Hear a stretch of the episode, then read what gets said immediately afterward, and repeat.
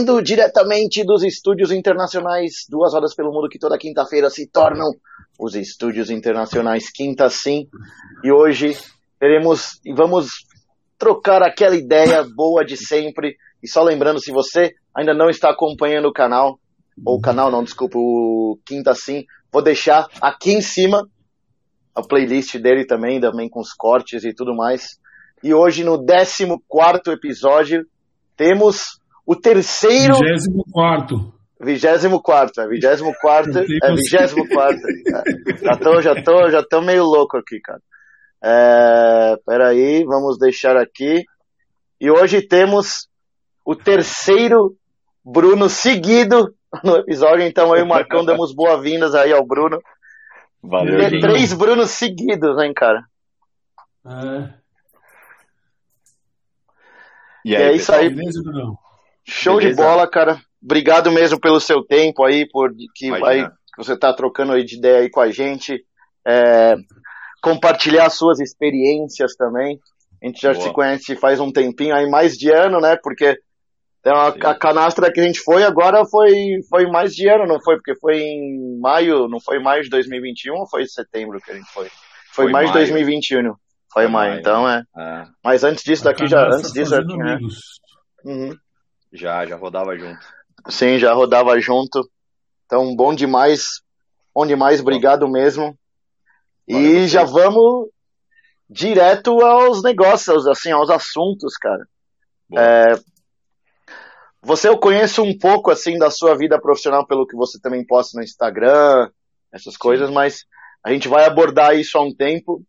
Mas Boa. começando, começando lá atrás, é, você, você nasceu em São Paulo ou você morou, você meio mudou de uma cidade para cá? Como é que você veio parar aqui na cidade? Boa. Eu nasci, sou da Zona Norte de São Paulo, nasci lá no Uhum. pé da Serra da Cantareira, perto do Horto Florestal. Fiquei lá, estudei desde moleque. Aí no finalzinho do colégio, do, do ensino médio, eu fui pro interior. Aí boa parte da minha família, da parte da minha mãe lá de Rio Preto. Aí fui pra lá, morei mais uns dois anos e meio. Terminei o colégio, fiz um ano de cursinho. É, tentei faculdade pública lá no interior, mas, cara, era um, era um caos no sentido de é, estrutura da universidade mesmo, Unesp, queria fazer engenharia elétrica, né, no começo. Uhum. Ia fazer lá em Ilha Solteira. Eu já morava numa cidadezinha de 8 mil habitantes, cara, que não tinha nem semáforo, meio desesperador, assim. Como moleque da adolescência sai de São Paulo e vai para uma cidade de 8 mil habitantes. Isso, é isso Aí- que é. Como, como que é essa, essa mudança na adolescência, cara? Que a adolescência é uma, um negócio que a gente tá querendo sair muito e etc. É. Como que foi mudar para uma cidade menor na adolescência, assim? Então, eu tinha um, um certo problema. Eu morava lá na Zona Norte, perto da. Vila Albertina, e não é um bairro assim dos mais seguros de São Paulo, né? Uhum. Então, minha mãe ficava com muito receio, assim, de eu sair à noite, sair com a galera e tudo mais. Eu já não tinha uma liberdade dessa, né, na juventude. E aí eu até olhei com bons olhos ir pro interior, porque eu geralmente ia para lá passar férias, né? E aí lá é outro mundo. Então, tinha, tenho muitos primos lá no interior e era todo mundo adolescente. Então, e lá eu era uma, Caiu uma, caiu uma pena aqui, velho. acordou a Caiu filha uma do mochila. Acordou mesmo. Vai aí, vai aí. Corta eu aí, Fausto. ah, tranquilo. Daí você, você, você mudou e essa mudança, mas é que você já tinha família lá então, né? É, eu já tinha lá muitos primos nessa cidade, então era assim, era uma outra vivência e foi muito legal assim pra mim por aproveitar mais a rua, moleque, né? É, Uhum. foi, foi, foi interessante, mas chegou uma hora que deu, eu já não aguentava mais, Uhum. precisava voltar para São Paulo, queria voltar para São Paulo e decidi voltar e, enfim, bancar minha faculdade, trabalhar desde, desde o primeiro ano da faculdade. Foi mal, galera. Tranquilo. E você fez Mas- engenharia elétrica mesmo ou não? Não, não. Aí vir para São Paulo e fiz administração. Ah, Mas por que, que você decidiu fazer administração? Então, é, não teve um porquê, era mesmo, pô, sabe aquele, você não sabe o que você vai fazer, você vai fazer administração. Meio nessa. É uma boa é, época, né? Vai ser uma época que é, muita gente fazer isso. É, exatamente. Mas foi legal, porque pô, na minha faculdade eu, consegui, eu queria muito ter a vivência de faculdade no interior, de uhum. república de interior, sabe? É... E, só que assim, mesmo eu vindo para São Paulo, acho que eu tive tudo isso. É, tive minha liberdade, um pouco da minha liberdade financeira, lógico que no começo precisei de ajuda da minha família para bancar para bancar faculdade, moradia e tudo mais, uhum. mas logo consegui minha liberdade financeira e eu morei, morei sozinho desde o começo, assim. Tá. Teve alguns, alguns trechos que eu morei com a minha irmã mais velha, mas 90% da faculdade morei sozinho, com amigos e era nível República do Interior. Assim. Então era a família não voltou, não veio para cá de novo para São Paulo, você veio sozinho? Não, Uhum. Vim sozinha, vim sozinha. É aí que eu conheci o Pedro, morei com o Pedro uhum. no, primeiro, no primeiro ano de faculdade, a gente morou junto. E aí depois fui morar com uma outra galera do nosso ano da faculdade, ele voltou para casa dos pais. Mas é isso, a gente formou uma galera muito legal, assim, de amigos uhum. da faculdade. Qual faculdade você então, fez? Não. Fiz PUC. PUC, São ah. Paulo. E você, Aquele por que você... Né? Ah, ali, ali. É... Você morou por ali também ou não? Morei, morei a três quadras dali. Putz. e como que é esse choque, tipo, você que você morava com a família, tudo no interior, daí você passa, volta para São Paulo e começa a morar sozinho, assim, né? Puta, cara, assim, eu não tive muita dificuldade, assim, é claro, uhum. eu não era o cara, tipo, na minha casa com a minha mãe, eu não cozinhava, não lavava uhum. nada, entendeu? Mas, mas acho que foi tranquilo, é, desde o começo a gente conseguia pagar uma diarista lá uma vez por semana, uma vez a cada 15 uhum. dias, no pior dos cenários. Mas todo, todo mundo se virava, cozinhava alguma coisa. Foi o ápice do delivery, né? Então, meu, as, as pizzarias, esfirra, temaki, todo mundo conhecia a gente lá em volta, nosso telefone. Uhum. Aquela pizza, aquela pizzaria que a pizza você pede no almoço, daí sobe pro jantar, um pouquinho do café da manhã no dia seguinte. Exatamente. Tipo, tendo cerveja gelada na geladeira, tá bom. Ah, é isso. Mas, ó. Uhum. Cara, e uma, uma coisa de faculdade que, tipo, eu sempre tenho curiosidade, porque como eu não fiz faculdade aqui, é, como que era, tipo, o ambiente, festas, essas coisas? Era coisa que era muito constante, assim, ou não? Então, na nossa, é, na PUC, é, nos anos que eu frequentei, eu fui o último ano de cinco anos do curso, né? No uhum. ano seguinte que eu entrei, o curso mudou e ficou quatro anos. Então, uhum. é, a gente foi os últimos que participou de quatro economias, dos jogos universitários, íamos uhum. em todos. É, festa, todas, eram tudo ali perto da PUC, então, geralmente, muitas delas a gente ia a pé mesmo. É, o Espaço das Américas era do lado, uhum. então, enfim, era muita festa, muita festa. E quando não tinha festa da faculdade, a festa era em casa. Uhum. Então já colocou já roda de samba, já fizeram festa fantasia. Caralho. É, enfim.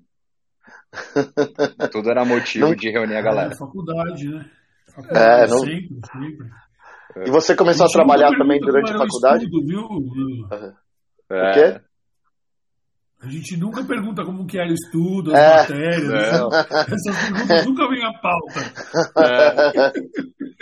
Mas, depois, depois eu, vou, eu vou entrar nessa, mas que valeu também. Mas eu comecei a trampar desde cedo, é, desde a faculdade, no começo do primeiro ano mesmo. É, comecei a trabalhar de vendedor no shopping, fazia faculdade de manhã. E aí trabalhava no shopping à tarde e à noite. Né, uhum. Diretão, final de semana tal. Trabalhava, logo, trabalhava onde? Trabalhei na Cavaleira do Higienópolis. Caralho, na Cavaleira, clássico, é. clássico, é. né? Ali. Aí, ali tava pertinho também. Tem, é, com, você tá, trabalhou lá por quanto tempo? Cara, eu fiquei três meses, o tempo de experiência, eu fui demitido. Tempo... é.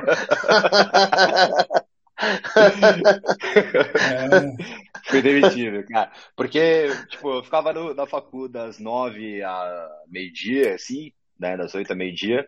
Só que, cara, dia de sol, tipo, ia todo mundo pro bar, 10 da manhã, E aí ficava bebendo das 10 às 3 da tarde e ia trabalhar já daquele jeito. Enfim, foi um período meio inconsequente, mas. É. Ah, é o normal de. Cara, você estava com o quê? 18 anos, né? Então é um cara. É. É, é, acontece isso, né, cara? A gente não, não dá para cobrar o tanto de né, responsabilidade. Né, uhum. Dois fatores, né? 18 anos e trabalhando com quem não gosta. Aí... Sim, é, sim, sim. Não há, motivos, não há motivos para trabalhar, né? É. Exatamente. Mas, mas depois saiu da Cavaleira e continuou, foi arranjar outro emprego ou ficou um tempo sem?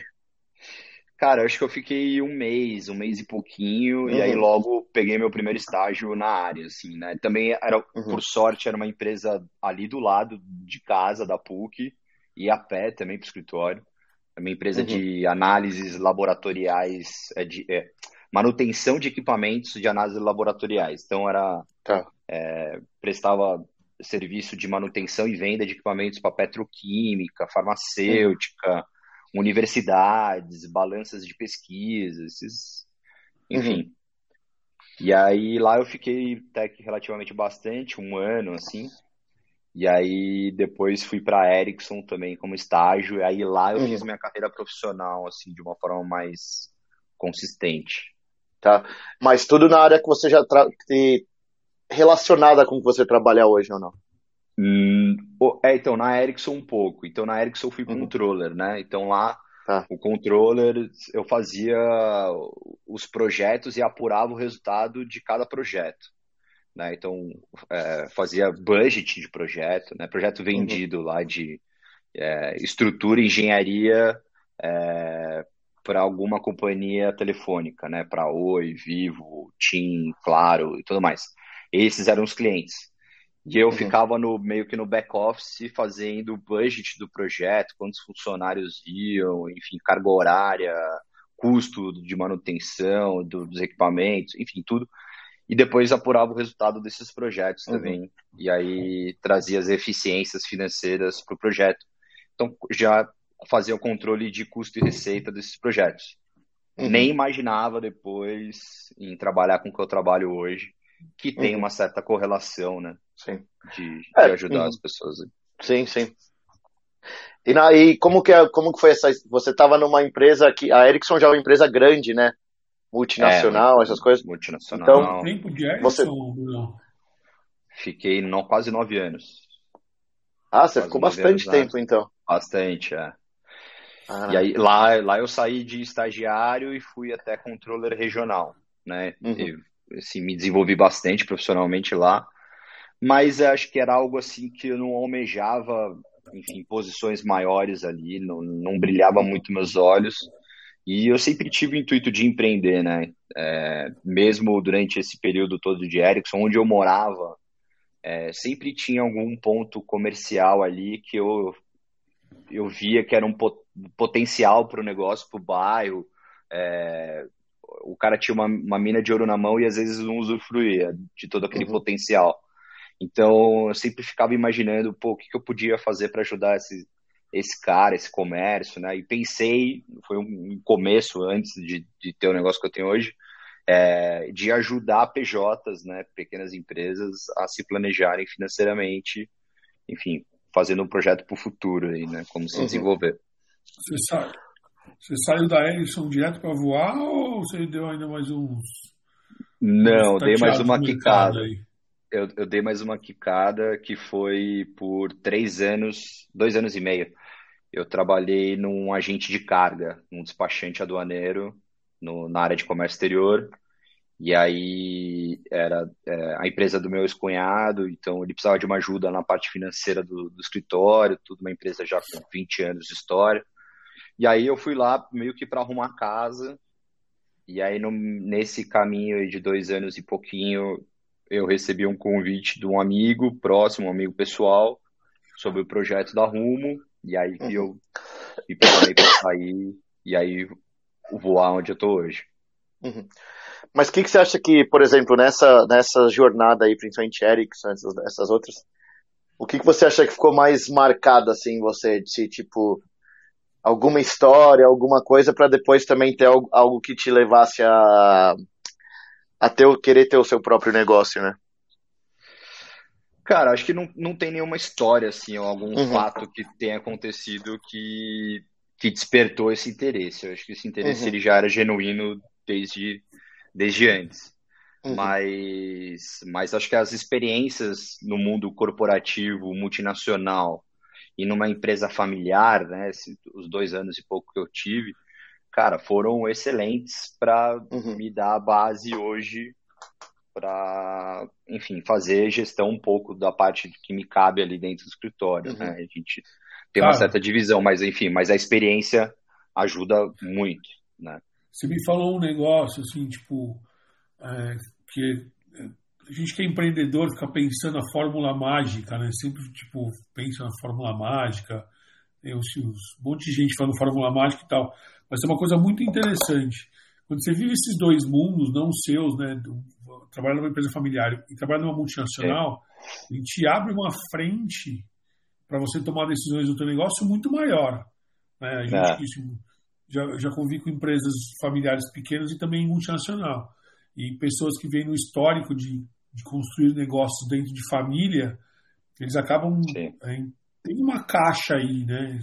Blocada no começo do negócio, né? E isso Sim. é uma coisa que me chamou bastante atenção, né? Você está falando, porque a gente não tem. Ah, qual que é a forma de empreender? Na verdade, quanto mais experiência exterior você tiver, melhor você, você vai ser melhor empreendedor, Exato. né? O que, que você acha? Então, eu com certeza, está totalmente certo, eu acho isso também, concordo. Acho que muito pela vivência, né? Se você não tem essa vivência, é, você vai ter que ter muito mais chances de erro empreendendo talvez é, essa experiência, a vivência, te dá uma visão. Não que você não vai errar, muito pelo contrário, você vai errar diversas vezes, Sim. vai tomar atitudes equivocadas, mas você já tem uma base até para usar como comparação para, de repente, alguma atitude, alguma decisão tomada. Mas com certeza. É, não, não tem fórmula mágica, né? Acho que não. você. É importante é você trabalhar com o que você gosta, é, ao momento, eu, eu, já conversei muito com, com as pessoas. Hoje tem um, um, cara que trabalhou comigo na Ericsson, na minha equipe, e eu convidei ele para trabalhar comigo. Hoje ele está trabalhando comigo. E muitos momentos a gente conversa, pô, imagina como era naquele momento, né, naquele tempo. Sabe, quando você está no, no domingo, à tarde, você fala, putz, semana vai começar. Tem que trampar amanhã. Puta, vou ter que trampar amanhã. Puta, tudo que eu tenho que entregar. É, enfim, já te dá aquele desânimo. Depois que eu mudei, né, abri meu próprio negócio, eu não tenho isso. Pelo contrário, né? Eu fico entusiasmado pela semana que está começando, pelos projetos novos que estou iniciando, pelas uhum. pessoas novas que eu estou conhecendo e eu estou ajudando, enfim. Então, é, isso já é um grande termômetro para você saber se você está empreendendo. Eu acho que no, no setor correto, enfim, se você está no caminho correto. Se você tiver essa sensação de prazer em começar a semana, em prazer em encontrar novos desafios, acho que é só ajustar uma coisinha ou outra ali que não tem o porquê dar errado. A gente Cara, tem um mantra é... aqui a gente tem um mantra aqui que se você ah, trabalhar com o que gosta e tal, a gente tem um mantra que tem que tomar um pouco de cuidado com isso. Trabalhar é. com o que gosta, você pode passar a não gostar mais do que você realmente gosta. Né? Esse mantra que rola. Porque não é, é eu acho que é, é, é, assim, o mercado que você está, né? Eu acho que é um mercado que talvez não é não tá com um hobby atrelado. Quando você tem um hobby Sim, atrelado, eu gosto, exato. mas é um hobby, não, é. tem que tomar um pouco de cuidado. Não, com certeza, com certeza. Senão, meu, você todo mundo seria alcoólatra, né? a, gente, a gente trocou ideia com outro, um dos outros Brunos que a gente falou. É o Bruno da Esquenta Delivery. Uhum. Puta, o negócio do cara é genial, assim. Ele, é. O negócio dele é degustar. ele tem um esquenta de, é, então. ele tem um esquenta de, de bebida bem legal, o delivery, que é só bebida premium tal, um negócio bem diferenciado. Aí dá falando, não, eu, eu degusto, eu gosto de degustar, gosto de experimentar drink novo. Mas fica é. recebendo tanto no, toda semana que chega uma é. hora que não dá mais, né? Não quer mais, é isso. Não, mas é, mas é fogo. E uma coisa aí que é sempre é, legal falar, quando você nessa época morando, voltou para o interior e tudo mais, em algum momento o motociclismo entrou na sua vida ou ele veio entrar mais tarde? veio mais tarde. Então, eu tirei carta, né? Tirei carta nessa uhum. cidade de 8 mil habitantes. E aí, uhum. naquele momento, minha mãe pagou minha carta. Né? Uhum. É, minha mãe ou o pai, não me recordo. E eu queria tirar a carta de habilitação de moto e tal. E minha mãe falou: não, não. Você vai trabalhar, depois você tira. Então tá bom, não tirei. E aí eu fui tirar, assim, depois da faculdade, já morando sozinho, é, assim, completamente sozinho, né? No caso, sem dividir com, com uhum. amigos uhum. tal, de república. E aí eu tirei, decidi tirar, ia, já ia renovar a habilitação. Eu falei, ah, vou tirar habilitação de moto. Tinha uma escola do lado de casa, uhum. ali na, na Turiaçu, ali em, em Perdizes. E aí tirei a habilitação de moto, mas também naquele momento eu não acabei não comprando moto, porque eu tava com uma uhum. grana guardada. E aí eu fiz uma viagem de carro é, de Machu Picchu até Santiago. Caramba. Então a grana, a grana que eu ia usar para moto, uhum. comprar moto, eu decidi gastar na viagem. Entendeu? Aí uhum. acabou adiando o projeto de ter moto. E aí só veio agora, depois de, sei lá, mais de 10 anos depois disso, dessa viagem, é, quase uhum. 10 anos, que outros amigos da faculdade, desse momento aí da faculdade, uhum. é, uns já andavam de moto, outros também estavam querendo comprar moto, ah, vamos aí, vamos aí, vamos comprar, vamos comprar aí. Todo mundo foi para concessionária e, e comprou umas motos. Mas você não é, tipo, então não era tipo alguém na sua família que incentivou assim, tipo, ou era não. pelo contrário, não, foi era tipo, não, não vai poder até você estar tá sozinho e se virar, né? Exatamente. Não, não foi por por assim incentivo de ninguém, era mesmo uhum. por gostar, por enfim, também Sim. não sabia, né? Aprendi recentemente, assim, vai uhum. é, quatro anos para cá. Pô, e, e, essa, e essa viagem aí? Essa viagem você fez quando você fez há muito tempo atrás? Quanto tempo você fez a viagem? É, foi 2011, 2012. Uhum. Eu fiz essa viagem. Eu queria fazer ela só. Programei ela para fazer sozinho, porque eu queria ter a oportunidade de subir num vulcão. Aí eu falei, pô, que vulcão mais próximo que dá, acho que rola subir. Aí pesquisando na internet, vi que é um vulcão no Atacama. Lá tem cinco vulcões, né? E tem um deles que você consegue subir sem equipamento. É só um uhum. trekking mais pesado, mas você sobe. Falei, pô, legal. E aí comecei a pesquisar preço tal, comecei a planejar a viagem. E aí, nessa época, eu estava trabalhando é, nessa empresa de. Estava é, indo para a empresa de comércio exterior, e aí meu primo falou: pô, cara, legal, vamos, acho que eu topo com você. Falei: fechou, então vamos junto e a gente divide os custos. Aí nessa que eu ia fazer de busão sozinho, falei: cara, vamos alugar um carro. Só que é, foi uma outra decisão inconsequente, porque esse meu primo não dirige, não tinha habilitação, nem de carro. E eu fui sozinho, né? Dirigindo e ele do lado. Ah, vocês alugaram? Aí a gente alugou o carro. Não, não. A gente foi de avião até Lima, né, no Peru. Aí de lá a gente fez Machu Picchu de ônibus local.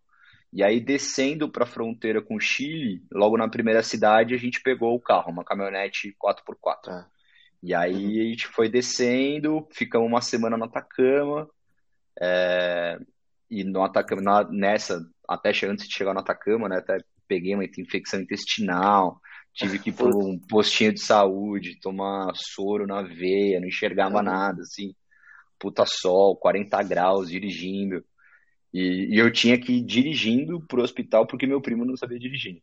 Então, é, esses é, são as decisões inconsequentes. Né? É, a, é, a, a, parte do perrengue que deixa, faz você lembrar, é, né, de como é que é.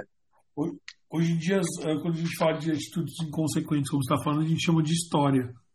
É. exato. exato. Temos algo para contar. Né? É, não, nem fala. Eu quero, essa viagem que você falou agora aí, eu, eu quero fazer de moto ano que vem.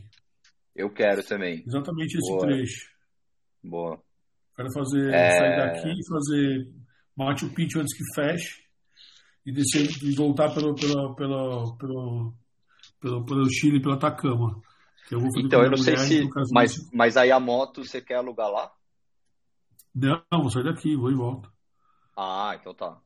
Não, então beleza. Aí sobe Porque pelo ar, eu... entra, atravessa, desce e era. Boa. É porque nessa eu aluguei carro e eu só não aluguei nos dois países porque você tinha que escolher, ou eu não podia atravessar o carro na fronteira, porque senão eu tinha que escolher o seguro de um dos dois países, não podia ser dos dois, entendeu? Eu até poderia pegar o carro num país e devolver no outro, mas aí eu tinha, eu ia perder o seguro de alguma das duas localidades. Hum, entendi. E, e aí, tipo, é. é, exato. E no, no Atacama, como você curtiu o Atacama? Como é que foi? Principalmente que cara, a gente, as, muitas pessoas que a gente fala por aqui, cara, o pessoal vai de moto, né? Então é interessante saber é. essa experiência de alguém que vai de, foi de carro, como é que é, porque daí você conseguiu explorar, principalmente um 4x4, né? Ali tem muita coisa para explorar ali por perto, né? Sim, sim. Não, cara, foi demais. Até assim, logo no primeiro dia, né? A gente chegou no finalzinho do dia, dirigindo o dia todo. Cheguei no Atacama, lá em São Pedro do Atacama, finalzinho do dia. Aí meio que a gente só foi direto pro hotel, comeu um negócio e tal, e foi descansar. Mas logo no segundo dia, a gente já foi atrás dos passeios visando o vulcão no último dia. Então eu fiquei uma semana uhum. lá, cada dia fazia um passeio diferente. E no final do dia tinha um trekking numa altitude diferente para ir ambientando lá com a altitude. Ah, então você foi se preparando assim para é... chegar no, do, no negócio do vulcão. Porque quando a gente foi fechar Qual vulcão lá, que era, Bruno? Você lembra o nome? O El Toco. Hum. El Toco. Esse é o, teoricamente, mais fácil de subir. Não é o mais baixo. Eles são, uhum. mas... eles são aqueles dois do alto já, é isso? Quando você está subindo no sentido Passo Rama? Putz, aí eu já não sei, Marcão, mas vale dar um Google depois a gente vê. Uhum. Mas eu sei que ele é um dos únicos lá que daria para subir sem equipamento. E até a dona que ano da... foi? 2012. 2012. Foi em janeiro, acho que foi no feriado do aniversário de São Paulo, de 25 uhum. de janeiro. E, e, cara, foi, foi muito legal essa, essa trip, porque, é, contando, nessa agência de viagem, era de uma argentina, né? E ela tirou mó sarro meu e do meu primo, falou assim, a ah, brasileiro não consegue subir, né, uhum. nem, nem tenta. E meu primo, é, eu na época ainda era magrelo, né, mas meu primo gordinho, e ele, ele falava, cara, eu não vou subir nem a pau. Tipo, era mó uhum. caro subir, subir no vulcão, tipo, o passeio era 800 dólares, Caraca. E eu falei, cara, eu me programei pra essa viagem para fazer esse negócio. Era o sonho, né? Era o sonho, né? Falei, cara, se eu não conseguir, ah. eu não sei, mas eu vou tentar, cara. Uhum. Sim. E aí meu primo falou, puta, beleza, vou gastar essa grana, vou com você. E aí a gente fez esse preparatório para subir no, no, no, vulcão, todo final de dia tinha um trek numa altitude diferente. Mas, cara, a subida lá foi, foi treta, porque no dia anterior nublou lá o deserto, eles chamavam de inverno boliviano, entrou uma, entra uma frente fria, que neva na, nos Putz. picos uma intensidade maior que o normal. Então, nesse Altoco é onde tem a montanha ali, é onde tem a base, a base da NASA. Então, geralmente a van ia até mais ou menos a base da NASA e depois você começava a caminhada para subir. Uhum. Nesse dia a gente não conseguiu nem chegar na base da NASA, de tanta neve. Então a gente teve que começar a subida num ponto bem mais é, do pé ali do, do, da montanha. Mas foi animal, cara. Tipo, meu, eu quase desisti umas 200 vezes, meu primo também, só me xingava. Passei mal no caminho, né? gorfei no caminho. Enfim, mas foi, cara. Mas você chegou, você chegou. Cheguei, cheguei, meu primo também. E na hora que você de... chega lá, o que, que vocês pensam assim? Caraca, mano, valeu, valeu ou não valeu? Cara, aconteceu uma coisa diferente, porque é, todos os dias, né, você fecha os passeios lá, e todos os dias vinha um micro-ônibus, passava no hotel, uhum. e ele passava em vários hotéis, e aí tem sim, um sim. guia para toda essa galera de todos os hotéis, que é geralmente umas 15, 20 pessoas, assim, para um guia. No dia do vulcão, veio o mesmo micro-ônibus, mas com três guias e o micro-ônibus vazio. e aí, cara, três guias. Então, tipo, tava aí meu primo só. Então aí tinha um guia na frente, começava a subida, um guia, um guia junto a, entre eu e ele e um outro guia sempre atrás dele. Ele nunca ficava sozinho. Uhum. E depois de todo o perrengue na subida e tudo mais, na hora que eu tô chegando, tinha uma guia, uma mulher na minha frente. Quando eu chego lá em cima, é, é uma baita satisfação, puta visu, animal. Eu vejo a mulher tá chorando. Eu, caralho, não, a guia tá chorando. Uhum. E aí, meu, vê que ela foi, pô, começar a chorar também, né? Puta, uhum. animal, emoção, tal, né? Não sei o que, aí meu primo querendo subir, querendo desistir nos últimos metros tal, a gente ajudando ele. E aí, quando a gente desceu, depois, né, eu não, a gente não trocou ideia muito com ela ali naquele momento, porque ela ficou meio afastada, contemplando o visual e chorando. Uhum é, sem parar. Só que a gente não podia esperar muito tempo lá, lá em cima, porque tá um baita sol e a neve derretendo, lá é montanha de pedra, então é ficar perigoso a descida. É, e a gente começou a descer e tal, e nessa da descida, a dona da, da, agência que falou que a gente não ia conseguir e tudo mais, ela estava uhum. lá esperando a gente. E todos uhum. os outros guias dos outros dias também estavam lá. Então ela falou assim: Ó, vou pagar a rodada de breja para vocês, que vocês conseguiram tal, isso aqui. A gente foi para um bar lá em São Pedro do Atacama. Ela pagou, obviamente, uma, duas rodadas lá, depois a gente continuou bebendo. E aí chamei aquela guia lá e perguntei o que aconteceu, você chorou, né? Ela falou: Não, então, porque eu perdi meu irmão numa subida, numa escalada, e depois da, da perda do irmão, nunca mais ela subiu. Caramba. Nunca mais ela escalou. E no momento que ela subiu lá, ela chegou lá em cima, ela lembrou do irmão, né? Uhum. E foi muito emocionante para ela. Acho que faziam três anos que ela não, não, não escalava, não subia, tal. E aí ela lembrou do irmão e foi aquela emoção, né? Aí eu contei ah. pra ela, falei, meu, putz, eu tava quase desistindo, né? Quando eu vi, eu cheguei lá e vi você chorando, eu comecei a chorar junto. Vai ter emoção de conseguir uhum. subir, chegar no. Uhum. Mas mas foi, foi bem legal, tenho contato com alguns dos guias até hoje, pessoal no Instagram uhum. e tal. É, é uma baita viagem, vale a pena, tem que ir. E quero fazer essa de moto também, porque lá a gente de carro, né? Na época ainda não, não, não pilotava moto, tinha muito, encontrei com vários brasileiros de moto. Uhum. E mesmo em 2012, é, deve ser uma viagem bem legal. Não, vale a pena. Eu, eu, eu fiz também Atacama até Santiago, né? Mas, putz, vale, vale, vale a pena, vale a pena demais, cara. E é essas histórias que são os, o que fazem, né, cara? O que, Exato. os que fazem. E nesse, nesse mesmo, né, nesse mesmo, nessa mesma viagem, principalmente você pilotando, fora, fora o negócio de você passar mal e etc, você lembra de algum outro perrengue que teve? Lembro, de alguns, alguns.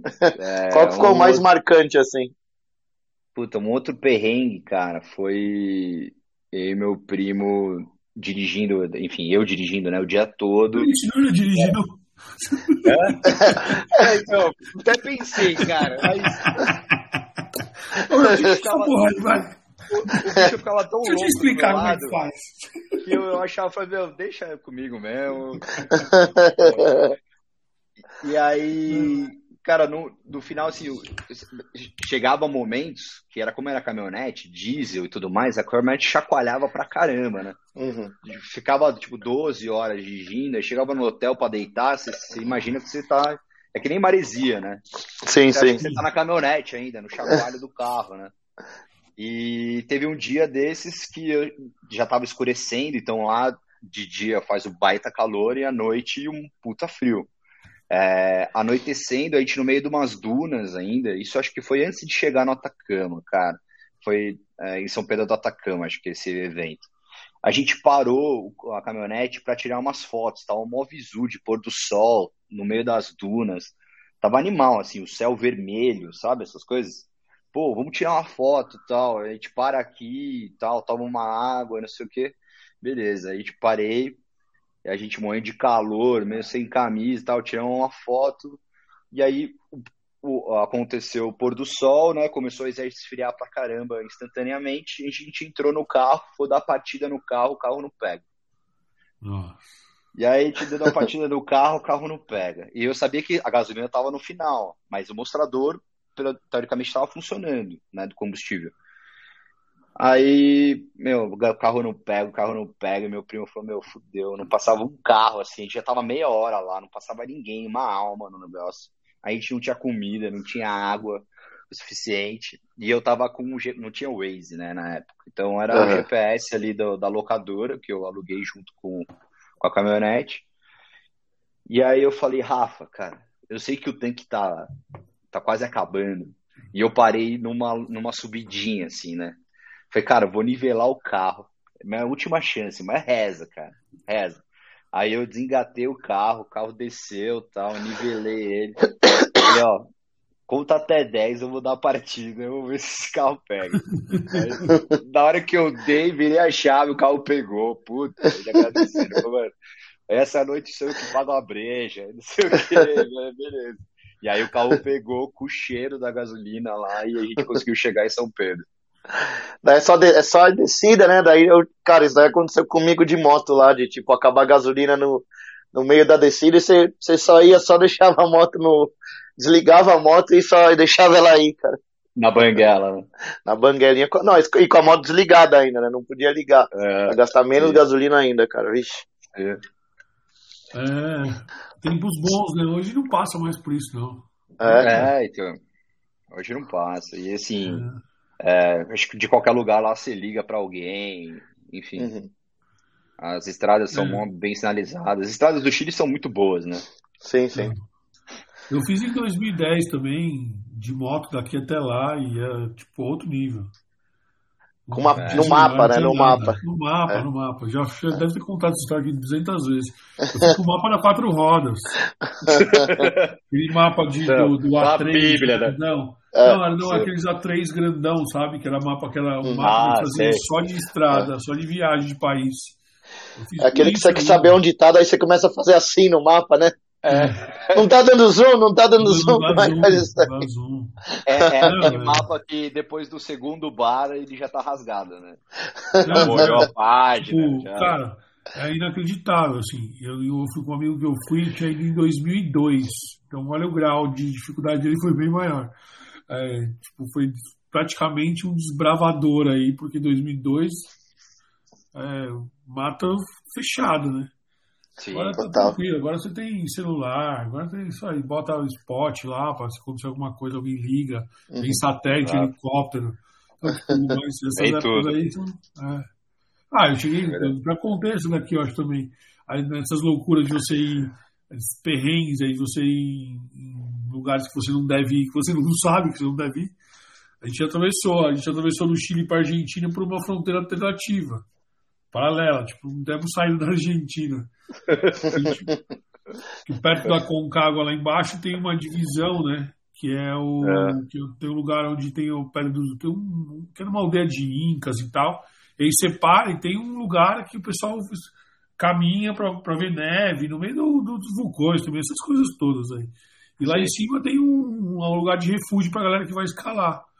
E aí a gente tomou um café e falou: ah, vamos descer pelo outro lado. Não vamos descer pelo mesmo que a gente veio, não. Aí perguntamos pro cara, o cara falou: ah, dá no Chile. A gente pegou e falou: vamos aí. E caiu pra dentro. É, essas coisas, né? Aí depois pode sair da Argentina, multado e tudo. Mas enfim. Vai ter que mudar pra cá. Espero que você tenha gostado é. da Argentina. Você vai ter que casar aqui, fazer um filho e é começar a pagar imposto. É. Na, época, é, na época eles só me cobraram os dólares, né, que eles tinham, são sanguin... eram bastante sanguinários, mas enfim, é. é os perrengues da viagem no escuro, né? É fogo. Mas essa de carro, quando você foi, você saía então para explorar, porque isso é uma coisa quando eu fui lá para Atacama, tipo, sa... você via assim que tinha muitas coisas assim saindo da estrada principal, assim, né? Tipo, mas tudo off-road, assim, né, cara? Putz, isso daí é. deve só dá para fazer de carro. Eu vi muito Jeep subindo isso daí, fazendo, deve ser animal, né? É, então, eu, eu, quando eu saía da pista, assim, eu tentava não sair sozinho. Então, se eu via algum carro fora, eu ia. Mas, uhum. tipo, sozinho, assim, do nada, e você não vê trilha, você não vê uma pista alternativa, eu, eu não ia, entendeu? Uhum. Mas, mas se tinha, tipo, dois, a gente, geralmente tinha uma galera de 4x4, e aí se parava, trocava ideia com a galera, às vezes brasileira ou de outros países, ah, para onde eles estão indo? Ah, estão indo para tal lugar. Bom, e ajuda. Uhum. Né? E tem muita essa camaradagem mesmo do que tem no, no meio de moto também, tem no 4x4, né? É, eu imagino que sim, assim, eu não vivenciei uhum. muito o mundo do 4x4, foi só na viagem. Sim, sim. Mas, eu, mas do pouco que eu conheço dos amigos aí que tem 4x4, que faz expedição e tudo mais, com certeza, né? Acho que a galera fica, né? que vive na aventura tem muito esse lance do solidariedade aí da, da galera de ajudar, ah, enfim. Deixa eu, deixa eu trazer uma outra parada aqui que eu acho interessante a gente falar, porque é um momento, né? Quer dizer, é um, estamos. O que você faz hoje é um negócio que, que a gente acompanha, não obviamente por você que é camarada e está com a gente, mas também que o mercado tem falado muito sobre a história de investimento, de, de ação, de enfim, de tudo aí. Conta para nós aí um pouco do que você faz, do, do que, que é a RU, para a galera saber. E fala aí o que, que vai ser, o que, que vai ser de nós. Cara, é, bom, saindo lá do, do, do mundo do comércio exterior, é, um amigo me apresentou um projeto de a gente montar um consultório financeiro. Né? Tipo, montar uma estrutura de, de empresa para ajudar as pessoas a se planejarem financeiramente. Falei, pô, legal, o projeto é legal, mas como que a gente vai ganhar dinheiro? Né? É, vamos pensar que a grande maioria das pessoas não guarda o dinheiro. Elas pouco vão conseguir nos remunerar porque elas precisam guardar dinheiro, elas precisam construir patrimônio, enfim. Aí a gente foi entender um pouco de legislação dos BIS em si, e aí a gente viu, encontrou um método ali que seria eficiente para o crescimento saudável da empresa. Então, hoje, basicamente, a gente monta de forma personalizada um planejamento financeiro. Então, de acordo com o seu cenário atual de orçamento, não só perfil de investimento, né, conservador, moderado, agressivo, não só isso, mas o seu atual, a sua atual situação financeira da família ou pessoa física sozinha, enfim. A gente faz um diagnóstico desse cenário atual e qual seria o cenário que você gostaria de se planejar a chegar na sua liberdade financeira. É, e nesse caminho ajudar duas grandes dores aí da sociedade, que é justamente a educação financeira, né, o ato de poupar mensalmente, que não é infelizmente uma cultura do brasileiro, de receber dentro de casa ou das melhores escolas particulares. É, não se fala de dinheiro, acho que ainda. Então a gente tem esse déficit cultural nosso.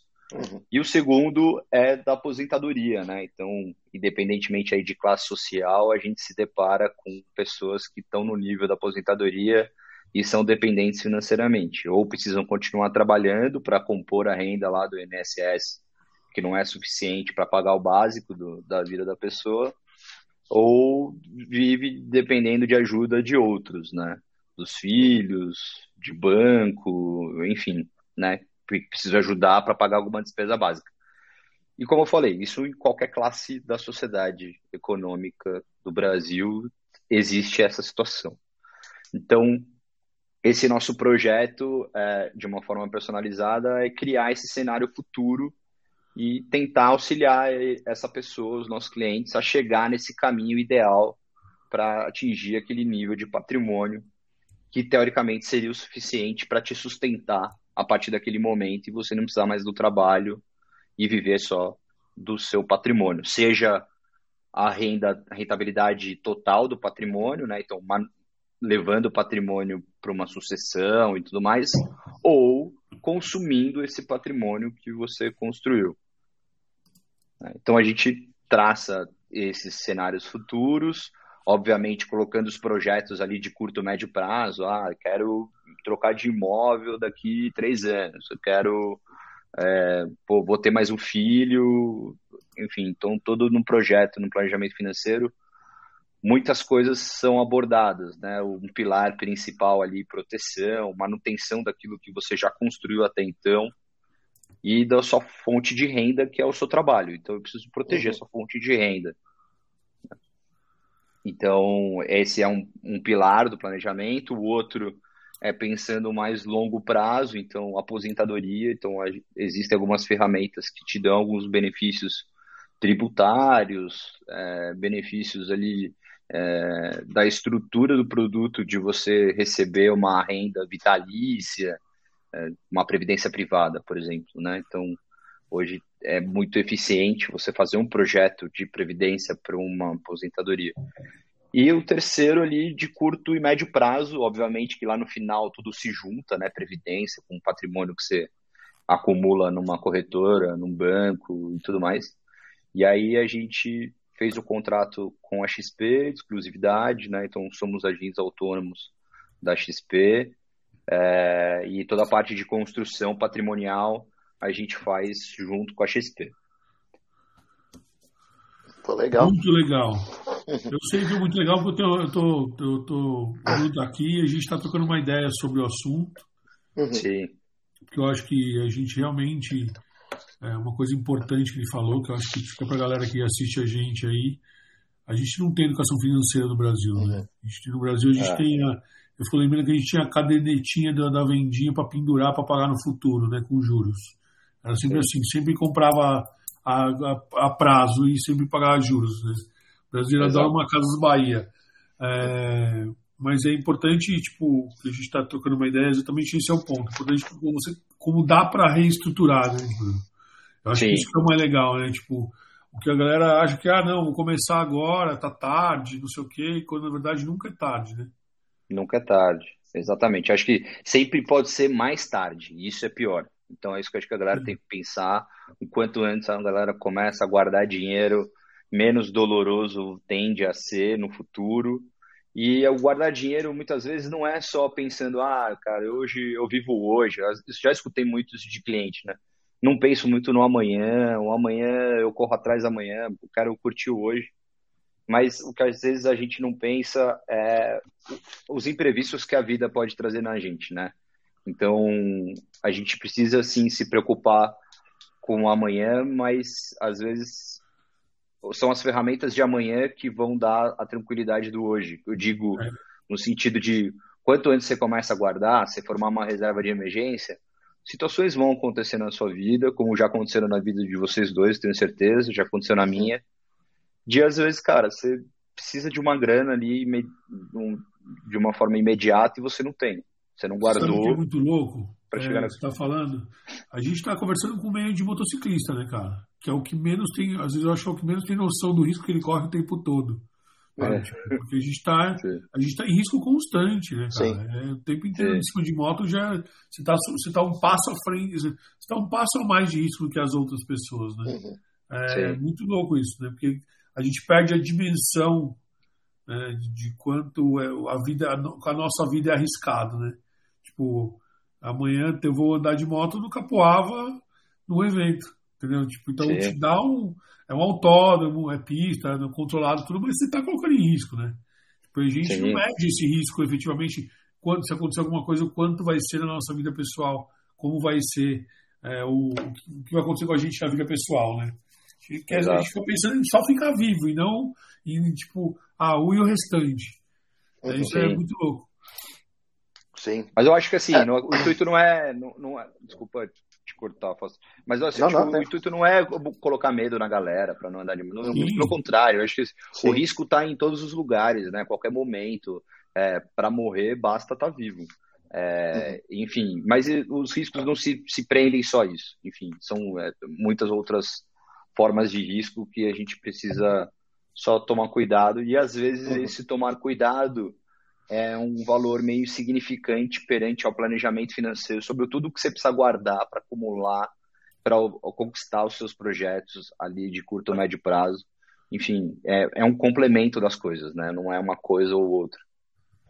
É, gente, isso, daí, isso, daí, lembra muito, Marcão, da conversa que a gente teve também com o, Luiz. com o Luiz, né? É. É, que o Luiz também, só pra você entender, Bruno Luiz, ele é um, é um motociclista hoje que, tipo, ele deve, ele tá com, deve ter o quê? 50 e poucos anos, né? É. É. E há um, ele, ele, há um tempo atrás, começou justamente a poupar, hoje ele não trabalha, né? Ele vive de renda, e já faz, um, já faz alguns também. anos, é. Sim, sim. Ele era do mercado financeiro também, de investimento e tal, uhum. tinha carteira ah, legal. de e tal. E aí ele fez a carteira dele, e aí, tipo, se aposentou. Legal. de moto.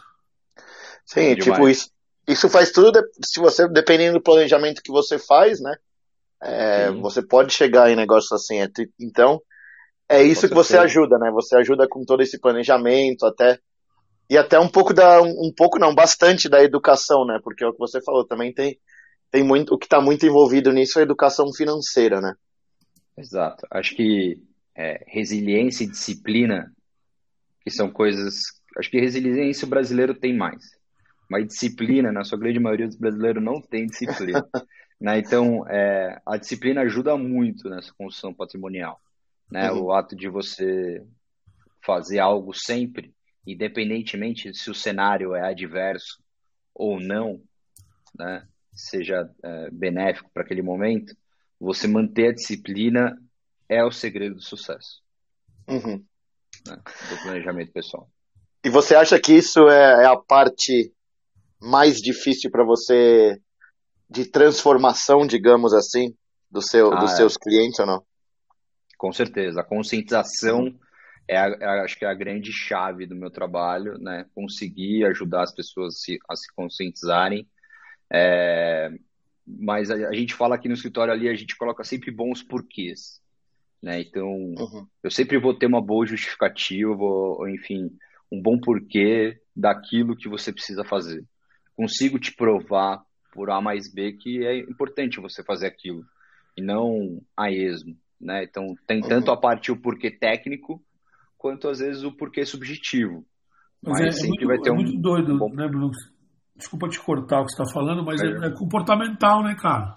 É comportamental. Foi difícil é. você mudar Sim. os porquês da. Tipo, tem que ter muitos argumentos. Porque a galera é. Eu, eu comparo. É, comparo mais ou menos com tipo, divide as proporções com, com a aquisição da moto compartilhada. Todo mundo acha do caralho, mas é, para comprar é um outro passo, né? É. Você tá, tem que mudar, você tem que convencer o cara que ele tem que mudar o comportamento dele, que ele tá habituado, que tipo, ele tem que guardar dinheiro, que ele é bom para o futuro, não sei o que. Tem, você pode até construir bons argumentos, mas mudar o comportamento é um punch diferente. Né? Não, é muito difícil. Acho que para o mercado da moto, por exemplo, que é pessoas que já têm moto, né? e você chegar com uma solução dessa diferente, é, é chocante.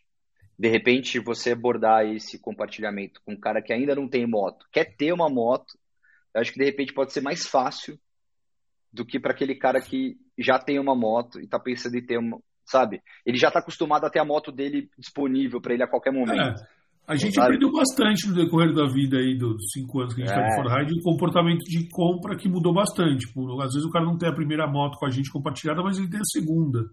Então, assim, é, mas essas mudanças de comportamento foram acontecendo no decorrer do percurso, né? A gente foi entendendo Sim. perfis, novos perfis, porque também tem isso, que acho que é um pouco do que a gente fala de perfil de investidor, né? É muito abrangente. É. Tem diversos perfis, de, tipos de. Cada vez tem mais, né? Porque é, tipo, não é uma coisa que tem, não é finita. Ele, ele, é balizado, né? Entre moderado, é, arrojado, sei lá, as balizas que se tem, mas tipo, dentro disso Sim. tem uma série, né? Não, tem uma série. Assim, produtos financeiros surgem novos diariamente, praticamente, né? Tipos de investimento, tipos de fundo, classe de ativos, enfim.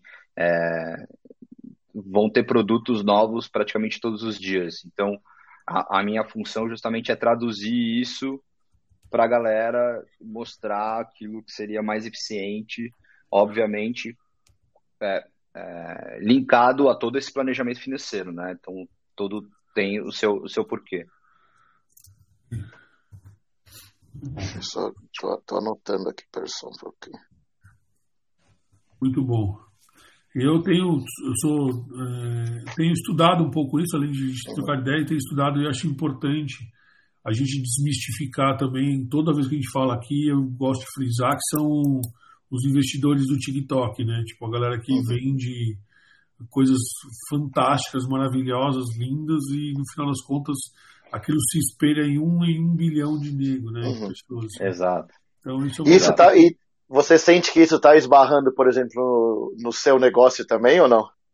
Tipo, quando você vê seus clientes, aí o cara fala, nossa, mas e uma oportunidade como essa aqui, disso, não sei o quê. É, você assim, você eu, sente isso? Não, acontece, acontece sim, mas eu acho que assim, o Marcão até pode dar, ter como exemplo, a, a, primeira conversa que eu tive com ele, né, de sentar e mostrar como que eu trabalho, eu acho que minimamente ele já subentende de que nem todo produto que aparece no mercado é para o perfil dele, é para o cenário dele, é para os uhum. objetivos dele. Então, eu já tento trazer isso já logo na primeira conversa. Mas, mesmo assim, tem pessoas que perguntam, obviamente, até, né? Pô, eu ouvi dizer desse produto aqui, o que está acontecendo? É legal? Compensa eu ter isso na minha carteira? E muitas vezes pode ser que compense, outras pode ser que não, e eu vou tentar justificar o porquê que sim ou porquê que não.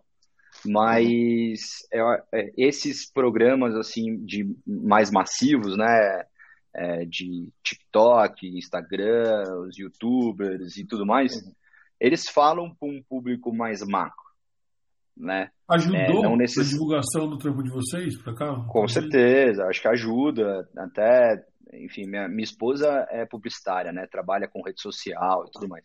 E ela sempre fala, pô, putz, você devia estar tá fazendo isso aqui, pô, o pessoal tá, tá dando certo, né? Mas, enfim, foge um pouco do, do meu negócio, quer fazer algo personalizado, entende? Eu entendo que também eu poderia monetizar de uma forma diferente meu trabalho indo para as redes sociais.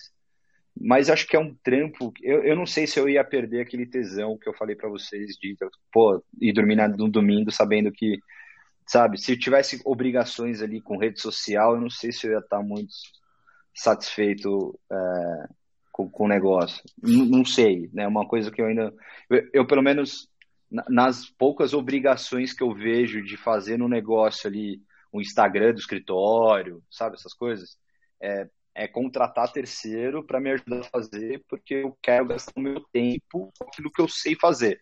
É um pouco do que eu tento colocar para o meu cliente né, né, por mais que ele entenda, ele escute sobre investimento, ele lê bastante, isso é muito legal.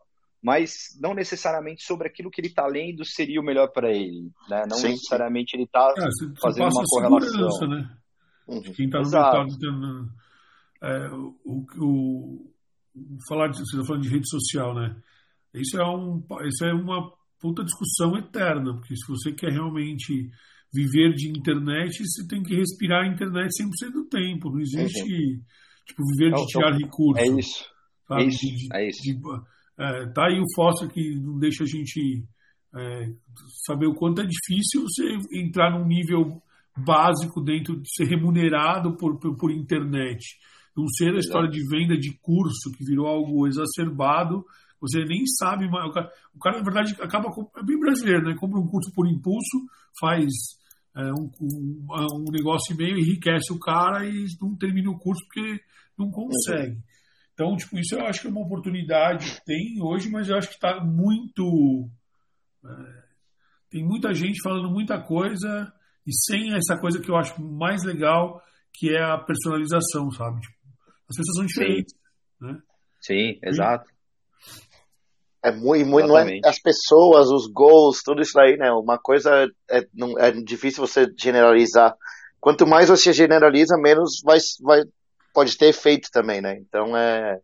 Exato. Até, até claro, uma coisa né? que eu estava me questionando hoje, né? Nessa história de pensando em assunto, em conteúdo de internet, o que tem que fazer, blá, blá, blá.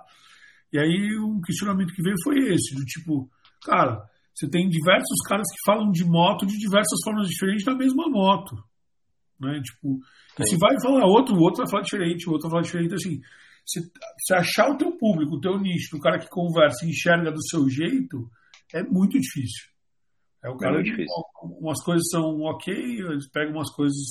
Então, imagina o mercado financeiro que tem um risco maior, não só de entender a moto, mas o risco de grana, né? Tipo, é, é o que a gente conversou daquela vez. Ah, o cara que se o, o Foster estava trocando ideia com ele sobre a história que a gente conversou com o Luiz sobre uh, os fundos imobiliários e tal. E, tipo, as percepções de cada um são diferentes, manja? Uhum. É, isso é muito legal. Tipo, o Luiz tem uma percepção de. Teve uma percepção lá atrás, no episódio acho que dois ou três, não, três, né? Acho que o dele por aí, três. por aí, por aí. É ele bem, foi bem no começo, né?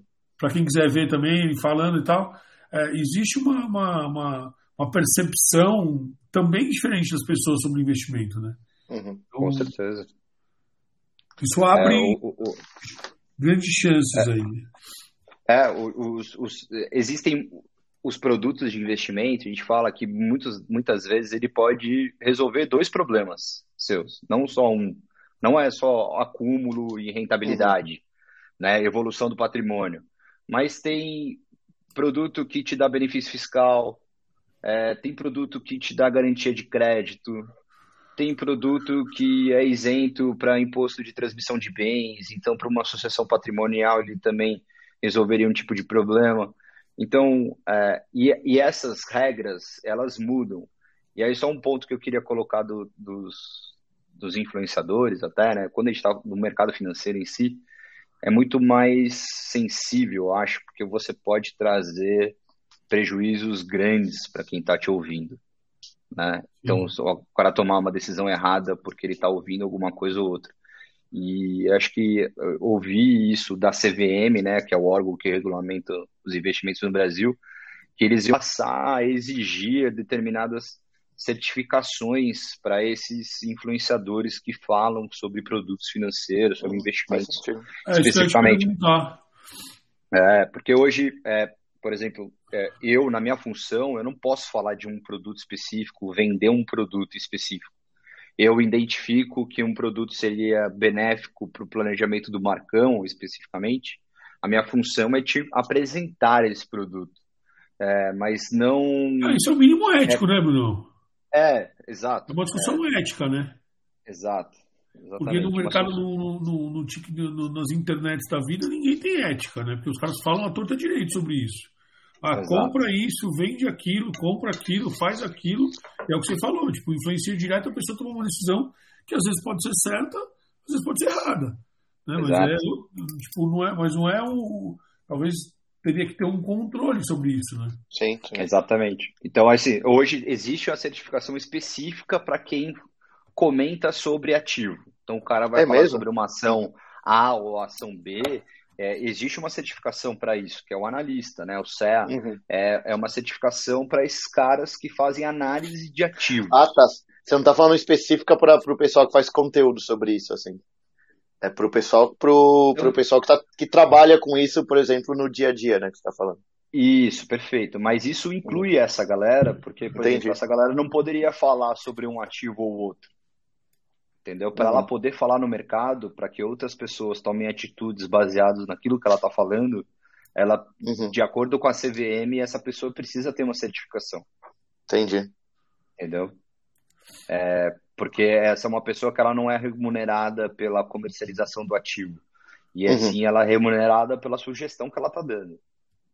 Então, teoricamente, o youtuber ele está dando, né? Um influenciador ali, às vezes ele está ele tá monetizando por aquilo que ele está falando. Então, teoricamente, uhum. é, enfim, cara, é uma correlação. Tem muito hoje, muito caro, né? não é de hoje, né? Faz um tempo já.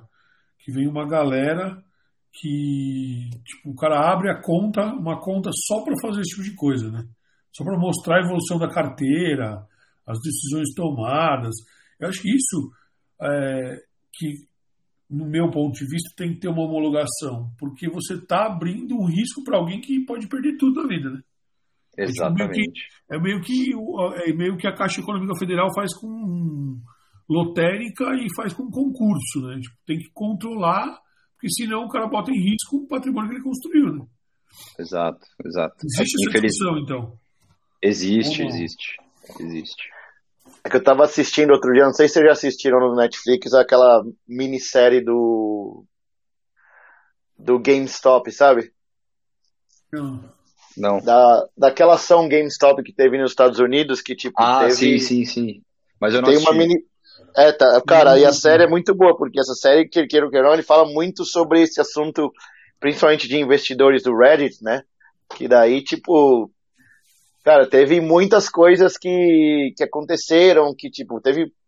E o negócio ele vai em detalhes, assim, depois teve até negócio, teve investigação sobre sobre por que, que fizeram certas coisas, e daí descobriram quem ganhava dinheiro com cada coisa. Putz, esse, essa minissérie, cara, eu achei muito, mas muito boa mesmo. Vale a pena assistir. São três episódios, um, cada um tem tipo. Uns tem 20 Sim. minutos, o último acho que tem 40, mas é. Mini, minissérie mas... rapidinha, assim, que você assiste. É, eu, eu sei sobre o, o fato ocorrido, Uhum. mas é, é bem isso. É, muitas vezes a, a informação ela corre de um jeito, muitas vezes propositalmente ou não proposital, e que vão beneficiar algumas pessoas. né? Então, é, é um pouco desse caso aí da, Sim, da sim. GameStop. Mas esse, esse, esse vale a pena, vale a pena assistir também para quem. Ah, o mercado, o quem mercado, o gosta. mercado financeiro ele tem um- um- uma influência especulatória gigantesca, né? cara? Sim, sim. Historicamente, né? Não é Uhum. de hoje isso, né? Tipo, Sim, vai acontecer uma coisa talvez amanhã um dia, os caras já estão especulando aqui para ver quem É. ganha quem perde, né? Uhum. Tipo, é, Sempre alguém Uhum. ganha, alguém perde, né? Tem sempre alguém. é, sempre, sempre. para alguém ganhar, alguém tem que estar perdendo. É, cara, Principalmente uma pergunta disso que você falou de produto de investimento, tipo, hoje em dia são tantos, né? Sim. Daí como que vocês lidam no escritório, por exemplo? Tem, porque, por exemplo, eu não sei, nem- por isso é curiosidade, eu nem sei se, por exemplo, vamos supor que nem um escritório de engenharia, um é focado nisso, um é focado em estrada, outro é focado em hidrologia, outro é focado nisso. Tem um pouco dessa divisão ou todo mundo tem que estar sempre muito focado em tudo? Tá, então a gente já teve, a gente está nesses dois momentos. É, a gente vem de um cenário de crescimento onde todo mundo tinha que cobrar falta, bater pênalti, é, a galera comercial, você faz o todo. Num Uhum. desenvolvimento do escritório, agora a gente tem algumas pessoas mais estratégicas. Então, eu tenho um cara que fica focado na mesa de renda variável. Então, ele cuida é, da estruturação dos ativos de renda variável dos clientes que estão seguindo lá as recomendações da mesa. Então, lá Uhum. na recomendação da mesa, eu, por exemplo, eu não sou aquela pessoa que pode emitir opinião sobre um ativo, né? Tipo, dar uma sugestão de compra ou venda de um ativo. Eu não posso ser essa pessoa. E o que, que eu faço? Eu compro um relatório de alguém, e aí hoje, é, de casas de análise, né? E aí hoje eu tenho uma pessoa dedicada no escritório para replicar essas recomendações na carteira de alguns clientes que querem ter essas recomendações atualizadas constantemente na carteira de investimento deles. Então, eu tenho uma pessoa dedicada a isso, agora vou ter uma pessoa dedicada também para os ativos de renda fixa. Então, é, tem muitos ativos de renda fixa que eles têm marcação a mercado. E diferente do nome que diz que a renda é fixa, a grande maioria Uhum. desses ativos, a rentabilidade não é fixa, ela pode ser variável. Então, é- essa marcação diária é justamente a variação do preço. Então, Uhum. pode ser que em alguns momentos tenha alguma eficiência de uma saída antecipada de algum desses títulos. E aí, quando isso acontece, a gente consegue fazer um, uma inteligência para o cliente, mostrar isso, obviamente, vindo tudo de base da XP. Não, é- Uhum. não é a gente que elabora o cálculo, o estudo, nem nada. Então, a gente consegue extrair tudo isso da XP e passar a recomendação para o cliente, porque muitas vezes ele pode sair de um título com ágio. Né? Então, é com um ganho ah, maior do que se ele ficasse segurando esse título até o vencimento. Então, eu, hoje eu vou ter uma pessoa dedicada para essa estrutura de Uhum. inteligência para esses ativos de renda fixa no escritório. Legal. É, então, o, assim, negócio, é- é, o nesse- negócio- o negócio é profundo, viu, Foster? Vou falar para você Uhum. que é, eu conheci de, de perto tô, Uhum. tô- tô- e é realmente para quem quer fazer qualquer tipo de, eu recomendo assim, qualquer tipo de investimento que seja, desde começar, ele falou, é, seguro de vida aí, pre- previdência, aí, investimento, eu acho que vale a pena recorrer às pessoas especializadas, né, para mitigar o risco, né? Tipo, com certeza. é muito louco porque é um concorrente, porque o banco, querendo ou não, tá? Essa é a minha percepção, tá, Bruno? Do Sim. que a gente conversou, eu e você, e do que eu tive de conversa com outras pessoas. O banco, querendo ou não, ele tem o objetivo, né, cara? Tem a meta dele de, tipo, então ele tem que te vender o que veio do top-down e falar assim, cara, preciso vender o cartão de crédito pro cara, porque o cara precisa gastar. né? E o banco tem esse negócio. E quando você vai para um, uma empresa do tipo do, do trabalho do Bruno, é uma coisa que, é, que não tem.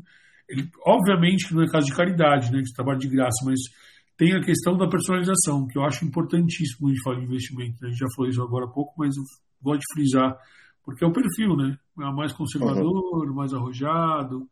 E, Exato. E esse balizador é muito importante, porque o banco também faz isso, mas o banco acaba te empurrando o que ele tem na mão, né? É, então, acho que esse é o diferencial, né? Então, é, você está numa plataforma aberta, é, eu também ganho por comissionamento. Eu também tenho que vender para ganhar dinheiro. É, mas eu não preciso vender os produtos de uma única instituição financeira, que com certeza não vão ter todos os produtos ou os melhores produtos uhum. do mercado. Hoje, a possibilidade de você trabalhar numa plataforma aberta é você ter acesso a praticamente todos os produtos do mercado. E com certeza, alguns deles vão ser benéficos para o planejamento financeiro do Marcão.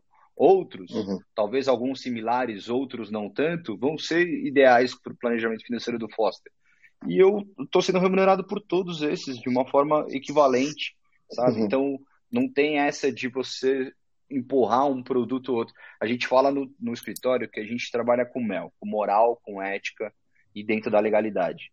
Então, assim, uhum. dá para fazer muita coisa. Tem até a série no Netflix lá do assessor Financial Advisor, que ele é ele lava dinheiro, como que é o nome da série, cara? Eu... Ah, o Ozark lá, o... Ozark, Ozark, é. Ozark. É. Esse daí é bom demais, é. essa série, vixe. Então, assim, é, você, tem, você tem a possibilidade de entrar nesse mundo?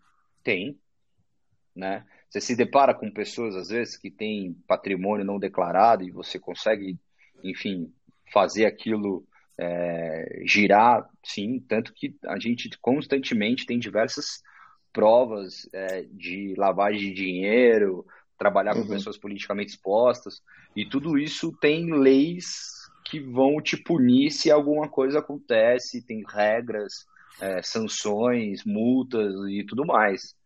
Então, as possibilidades existem e o importante é que realmente tem algum órgão fiscalizador para punir aquelas pessoas que agem de má fé. Uhum.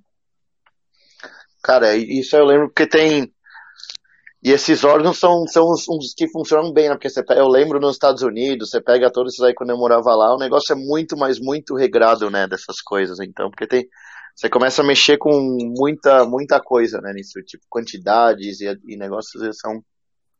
É, e a gente está vivendo absurdo. uma transição, assim, de informação, né, acho uhum. que cada ano que passa, enxurrada de informação começa a vir de diversos lugares diferentes. Sim. internet, a gente estava falando das redes sociais, então tem que começar a regular, então, assim, ter normas de como se trabalhar na internet de uma forma ética, né? Enfim, uhum. hoje tem a galera que paga, que vira assinante, né? É, enfim, é, é uma forma legal. Você está indo ah, para um público que o objetivo do marco da internet seria isso, né? Tipo, aumentar uhum. o básico é, é tentar trazer formalmente a questão ética. É que é difícil você. Ética é algo questionável quando você. Tipo, porque cada um acha o que é, que é ético para ela, né? Uhum. Não é. Mas eu acho que a regulamentação é importante. Porque, Com certeza. Tipo, é, mercado. É o que você está falando. Tipo, nós estamos falando de. É, muita gente falando muita coisa, falando muita besteira, outros talvez não. E esses uhum. que não falam besteira talvez sejam mais prejudicados, vamos dizer assim, dentro do sistema. E acaba Sim. que, é, de novo, bota risco, né? É o risco saúde mental, você bota o risco do cara perder todo o dinheiro que ele fez e tal. Enfim, eu acho que a regulamentação é importante. Né?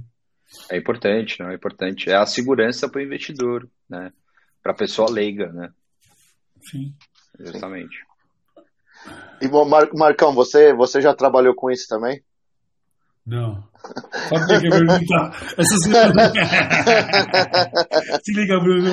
Aí a conversa é o seguinte: o Fausto recebeu um direct de um, de um cara do sul, né, Fausto? Como é o nome dele? É, que Fábio, segue a gente. É, putz, eu não lembro, cara, mas que segue a gente, eu, escuta o podcast. Vou achar, é, o cara no Spotify. Podcast, ele, falou que ele, ele falou que ele, cara, toda hora eu, eu já fiz de tudo. Eu sou um Highlander. Aí chega, agora virou uma piada, é, você também já fez isso? Não, isso não. Mas eu, tô, eu tô junto com o Bruno acompanhando, tô junto com o Bruno acompanhando. É, mas, é, cara, é, eu acho que todo mundo deveria se aprofundar nesse assunto. Sim. Por menos dinheiro que tivesse, né? Uhum. Eu acho que, de novo, nunca é tarde aí de para começar aguardar nem que foi sem conto. Eu lembro que eu tenho É, não trabalhei com isso, faço, mas tem um exemplo dentro de casa. o meu pai fala a vida inteira para mim que eu tinha que guardar 20% do que eu ganhei desde o primeiro dia de salário, que é se auto-pagar. É. Ele se auto-pagou a vida inteira 20%. Então ele pegava 80%, dedicava a toda a construção das coisas dele, trabalhava com aqueles 80% e os 20% ele guarda, e poupava de alguma forma. Né? E com isso ele construiu uma aposentadoria até que razoável. Eu não consigo fazer isso. Eu, tipo, eu pago a fazer com 20, estou com 45 agora, eu vou tentar começar a fazer alguma coisa. Mas é. Principalmente porque a gente, foi, a gente acha que tem um pouco da cultura, que é o comportamento que a gente está falando, a gente é de uma geração de começo de conquistar coisas, né? De começar a ter carro, pensar no, um pouco do capitalismo, abertura de, de mercado internacional, trazer carro importado, moto importada, roupa. A gente foi. Entrou nesse mundo de, de, de de capitalismo real faz pouco Consumista. tempo no Brasil, né, cara? Sim. Sim. Ah, sem dúvida foi impact... a gente foi impactado por isso, né? Sem dúvida.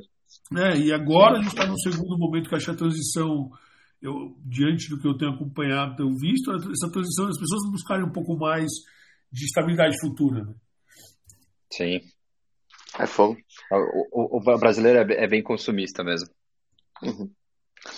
E isso você acha que é outro, outro é, outro obstáculo também a você que tem, venceu ou é algo que, tipo, putz, dependendo, é que você tem certos consumos que daí você tem que colocar dentro do planejamento, né? Tipo, vou mudar de casa, é, carro, viagem, alguma coisa, mas o consumo do dia a dia mesmo, de impulso, essas coisas, você acha que é um, um dos maiores empecilhos também? Obstáculos, né? Eu, não é nem empecilho. É, acho, é, acho que é assim, a pessoa que não sabe o quanto que ela está gastando, né, onde que ela está gastando, com certeza ela está vazando dinheiro ali onde não precisaria. Agora, aquela pessoa que sabe, dificilmente, se ela sabe, né, ela, enfim, eu só quero colocar aqui que muitas vezes a grande maioria dos brasileiros não sabe onde está indo o grosso das suas despesas, não faz esse uhum. controle. Acho que esse é o prejudicial, né? É, fazer essa triagem dos seus custos te dá uma alternativa para você conseguir poupar e guardar mais Sim. no futuro. Eu tenho uma percepção, não sei se é de vocês, mas a grande, a grande quantidade de dinheiro que a gente gasta são nas pequenas coisas, não são Sim. nas grandes contas. É uhum. A conta de luz você sabe que você paga lá 160, 170, 200. Mas às vezes você toma cerveja e você esquece. Uhum. Você gasta 400 de cerveja. É isso, é, essa é conta. É muito Você gasta porque, assim, 400 de cafezinho. Né, um café aqui, eu pago um café ali, tomo um café ali e tal. E isso, isso é uma coisa que o cartão de crédito proporcionou para o brasileiro também, né? Acho Sim. que o hábito de começar a consumir via cartão de crédito e ter o limite, antes era, antes era pelo, pelo limite do banco. Aí depois entrou o cartão de crédito. Aí você vai indo, vai indo, quando você vê bola de neve. Não, e aí você pode parcelar o cartão. Isso. Aí você, aí você paga um jurinho baixo. Não, e depois que você parcela o cartão, você pode parcelar a fatura. É isso. do pagamento. Então, cara, tipo, ah. é a bola de neve da bola de neve, cara. É, e a galera, assim, eu, eu sempre fui um obcecado, né, por, entre aspas, obcecado por controle. Eu sou um cara que eu, eu sempre guardei os tickets e lanço na minha planilha no dia seguinte de manhã o que eu gastei. Não é que eu deixo de gastar por conta disso. Mas foi uma forma que eu encontrei de bater o meu limite, o teto que eu tenho para gastar. Né? Tipo, é, esse, esse, isso me deu, é muito louco. Que foi um estágio que eu fiz que eu ganhava 500 reais por mês em dinheiro. Não tinha conta no banco, eu tinha, não tinha nada. O cara me dava 500 pila no mês e falava assim: Tó, esse é o teu uhum. estágio, você tem que. Aí eu tinha que pegar busão para balada, comer almoçar e com aqueles 500 contos. Era só aquilo, né? Uhum. E ele, ela me deu uma, uma forçada nisso, né? Porque, tipo, aí chega no final do mês, você não tem de onde tirar, você tem que trabalhar, pegar ônibus, não sei o quê, você tem que guardar, né? Com uhum. certeza. Ó, deixa eu te passar aqui, ó. A gente tá no 1h20, eu, eu anotei algumas perguntas aqui também para você, tá? Tá bom. Nessa... Agora de frente com o é, Foster. Ah, nessa, nessa, nessa... Tinha, né? Nesse meio tempo aí. É o bate-bola, é o bate-bola. É o bate-bola, é. de frente com o Foster. É, é que tem, tem algumas dessas que são. que são é, um pouco mais, mais elaboradas do que só, tipo, um isso ou aquilo, sabe? Tá. Mas ah, vamos começar com um isso ou aquilo. Você que já fez viagem grande dos dois, Boa. viagem de carro ou moto? Viagem de moto. Viagem de moto. Ainda bem, meu. É, vamos ver se ele responde carro, né? Teste, teste. Primeiro teste. Cara, qual que. Deixa eu ver aqui. Fora, fora a viagem do pro Atacama, qual é uma outra viagem marcante sua que você teve? Putz, pra China, cara. Fui pra China. Já foi pra China? É, Animal. é muito legal, assim, é uma cultura totalmente diferente. É, cara, é, é tudo que você não imagina se acontece lá, assim, sabe? Uhum. É um outro mundo. É um... Imagina você entrar numa civilização que ninguém fala seu idioma, ninguém é minimamente parecido com você, é, ninguém te entende. É doido. Assim, é cultura. A galera meio que almoça, parece. Você entra nos comércios assim, da cidade, a galera almoça constantemente. Então você entra numa loja nove da manhã, tem uma galera comendo frango quente com, com macarrão. É, você entra às 10 da manhã, tá comendo frango com macarrão, aquele- Uhum. o cheiro de comida no comércio. assim, Mas é você foi, meio de você foi a trabalho ou você foi de férias? Fui as duas coisas. Fiz, misturei as duas. Aproveitei que eu ia a trabalho e aí Uhum, tirei tá. mais uns dias para conhecer o resto da China. E Uhum. passei o Réveillon na Tailândia. É, Caraca. foi E a. China, porque por- você, por exemplo, você, a gente viu muito, principalmente negócio de Olimpíada, essas coisas.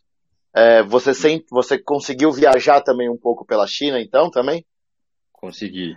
E você vê, e tem muita diferença, por exemplo, de cara, das cidades grandes, você conseguiu visitar pequenas, essas coisas, e é muito, muito diferente mesmo. Muito, muito diferente. Assim, eu fui no momento que eu trabalhava com agente de carga, né? Então eu Uhum. fui lá para fazer reuniões com os agentes que a gente tinha é, contrato em, em si, e a gente nunca, as, as duas partes nunca se conheceram pessoalmente, né? Então fui fazer essas reuniões comerciais em, Shen, em Xangai, em Shenzhen, é, em Pequim, São mas cidades, também é, e mas eu fui para né? Guangzhou, que é a cidade produtora lá do sul da, da China, é, Shenzhen também, mas Guangzhou é uma cidade muito pobre também, ao mesmo tempo que é muito produtora, é onde vive aquela galera mais pobre que produz. E ali tinha alguns bairros que a gente via assim as crianças completamente descalças, é, não usava roupa de baixo, assim, era um meio shorts calça que tinha um Uhum. rasguinho no meio para fazer xixi, cocô, sabe assim, Caramba. é, a, Uhum. a, a, a comida, a culinária também é muito diferente do sul para o norte da China. Né? Então o norte da China é muito Uhum. frio, então é muito mais comida gordurosa, comida frita. é, o, o sul é mais tropical, então tem comidas mais frescas, assim, sabe? É uma culinária também totalmente diferente. Uhum. Mais legumes e Interessante. tal. Uhum. É. Interessante isso. É, cara, China, China é um lugar que todo mundo que vai fala que é, é bem diferente, né, cara? Ó, Fausto, É tá vendo? diferente. Isso aí eu já fiz. Eu não fui pra China, mas eu trabalhei com um chinês. Trabalhei, eu fui pra China, mas eu trabalhei cinco anos com um chinês. E, e- eles aqui com a gente, né? Que é sinistro. É sinistro. É. Aí a gente tinha a fábrica em Shenzhen lá e, tipo, era regime da cama quente, os caras falavam. Que é, um, enquanto um dorme, outro trabalha. Uhum. E aí vai fazendo esse ciclo vicioso. Então, a mesma cama. O cara levanta, vai trabalhar, o outro vai dormir naquela cama. Porque os caras são. É isso, é insano. E é uma É. coisa que me. Eu não sei se você percebeu isso, mas assim. Os caras são foda na hierarquia, velho. Quanto mais velho você é, mais Respeitado, Foda. né? Mas, respeitado você é. Muito louco. é, isso é uma parte da cultura oriental que eles respeitam muito os mais velhos, né? Aquilo Nossa, que demais. veio de ensinamento. Então, não só o chinês, mas imagino que o Sim. tailandês também é a mesma coisa, o japonês, Japonês, também. né? Cara, um negócio que a gente fala, falou rapidinho aqui, é, por exemplo, de, de educação financeira. você acha que falta, por exemplo, em escolas, essas coisas, o pessoal ter essa, essa noção, tipo, porque queira ou que não, a gente não aprende nada disso daí em escola, nem nada disso, né? Sim. Você começa a aprender e quando você está mais num nível mais avançado, você já passou para o nível de faculdade, essas coisas, daí você começa a ter essa educação financeira. Você acha que isso que é a coisa que falta? Ou você acha que na idade do, de, por exemplo, colegial, sei lá, o pessoal não está preparado ainda para isso? Não, falta muito, Foster. Eu acho uhum. que no, na infância tem muitos gatilhos que você precisa despertar na criança como formação. Não é nada complexo, coisas mais subjetivas ali, que com certeza vão ter um efeito muito melhor ali, com mais eficiência no, no desenvolvimento como pessoa, entendeu? Muitas vezes, se você deixa, e aí quero colocar aqui o, o exemplo, muitas vezes para vocês ou pessoas próximas a vocês. Os caras que começam a querer guardar dinheiro depois dos 40 anos. É difícil, cara. É muito mais difícil. Você querer aprender uma língua, né? Você aprender um hábito. Né? O poupar dinheiro é um hábito. Você tem que criar esse hábito, desenvolver esse hábito. Uhum. Claro que você vai colocar o raciocínio lógico da coisa, mas é um hábito. Quanto mais cedo você colocar em prática esse hábito, muito mais fácil vai ser para essa pessoa oh, manter esse hábito que, assim, futuro. A minha percepção é que seja exatamente isso. O hábito faria toda a diferença no, no, no, numa, numa, criança futuramente. Eu vejo, a gente até falou sobre isso. Eu vejo pela minha filha, uhum. é, que eu criei o hábito dela ganhar 20 reais de mesada eu faço ela guardar 10 para longo prazo, guardar 10 para médio prazo, o resto ela divide do jeito que ela quer, ela acaba guardando tudo, porque ela não quer gastar, entendeu? Porque, tipo, quer ver o dinheiro aumentar e tal. E é isso que você está falando de hábitos, traduzindo aí, né, no meu, para minha casa aqui. Sim. O hábito é isso, que é, tipo, pequenas ações mesmo. Né? Uhum. É, mas com certeza, acho que isso está faltando nas escolas, está faltando dentro de casa. Mas o dentro de casa, acho que é um processo de mudança da conscientização da, da sociedade como um todo. É cultural, né? Então, tem que começar nas escolas, sim, porque muito em breve, é, tenho certeza que dos meus clientes, aqueles que têm filhos pequenos, já lidam diferente ali com seus filhos, da importância uhum. de guardar, o porquê guardar, enfim. É que também se começa nas escolas, eventualmente começa em casa também, né? Tipo, Exato. pode ser na próxima direção alguma coisa, mas uma hora começa, né? É exatamente. Cara, é um negócio que, tipo, é, principalmente durante a pandemia, isso daqui estourou, já estava um pouco estourado antes, mas estourou bastante. Como que você vê, tipo, esse universo todo de NFT, cripto, blockchain, essas coisas? Você acha que é, tipo, um negócio que vai continuar esse, essa ascensão? Ou, tipo, porque também é muito volátil, é muitas coisas, né, cara? E, tipo. Sim. Porque eu não, eu não sei se é também o pessoal fica só se interessando muito, mas nem estuda e daí, tipo, acaba investindo em coisa que não deveria. É, eu acho que é. é, um, é, um, é um negócio complicado, né? É, existem esses dois cenários, assim. Eu, eu acho que isso vai, vem para ficar, assim. Eu acho que vai se desenvolver, vai se regulamentar. Uhum. E é, é essa regulamentação e que faltava, que está faltando ainda, né, as diretrizes sobre esses novos meios de pagamento, de é, evolução financeira, mas é, é, na falta dessas regulamentações que surgem uh, aquelas pessoas de má fé que querem uh, ganhar dinheiro em cima dos outros. E infelizmente o brasileiro ele se vislumbra, o olho brilha quando ele vê dinheiro fácil. Né? É, então as pessoas brilham os olhos quando o cara fala que tem uma rentabilidade de 10% ao mês, é, 5% ao mês garantido. Então, assim, pessoas que não conhecem, ou até pessoas que conhecem mesmo, e vão ali para, ah, vou experimentar aqui, vou deixar um pouquinho, tudo bem para experimentar. Você acaba incentivando esse tipo de trabalho que não é benéfico para a sociedade. Uhum. Mas voltando, tem pessoas que fazem isso, sabe, sabendo que não é benéfico, mas quer participar do negócio, que eu acho que isso é pior. E uhum. tem aquelas pessoas que não sabem, infelizmente, e entram de gaiato numa situação que não entende. Mas é, a própria regulamentação desses tipos de investimento, de dessas é, a tecnologia veio para, enfim, está acontecendo constantemente. Então, uhum. o dinheiro digital ele está aí já. Eu, com certeza acho que vai ter essa mudança. Já aconteceu, né, nas grandes é, cidades do Brasil. Você vê pouco ali a troca de dinheiro, né? A gente usa muito mais o âmbito digital da coisa. Uhum. É, e a cripto, a NFT, com certeza, veio para ficar. Acho que é, é uma, uma maturidade que o mercado está tendo que uhum. tomar para. Cara, como a gente fala muito de empreendedorismo aqui também, sim. O que, que você vê do futuro da sua empresa, da, da Rumo? Cara, a gente, pô, eu vejo os melhores cenários possíveis, assim. Uhum. É, a gente, enfim, cresce todos os anos de uma forma saudável financeiramente, uma empresa que não, não se endivida. Meu, meu negócio eu não preciso tomar crédito no mercado para uhum. manter a operação. E o nosso trabalho ele é prosperado pelo, pela satisfação do nosso cliente. Né? Então, é pela recomendação do nosso trabalho. Então, e acho que isso é uma forma muito saudável de crescimento. É, eu vejo a Rumo com possibilidades da gente ter, não digo filiais, né, mas uhum. bases do nosso escritório em todo lugar do Brasil. Eu vejo o meu business como um business replicável para qualquer lugar do mundo.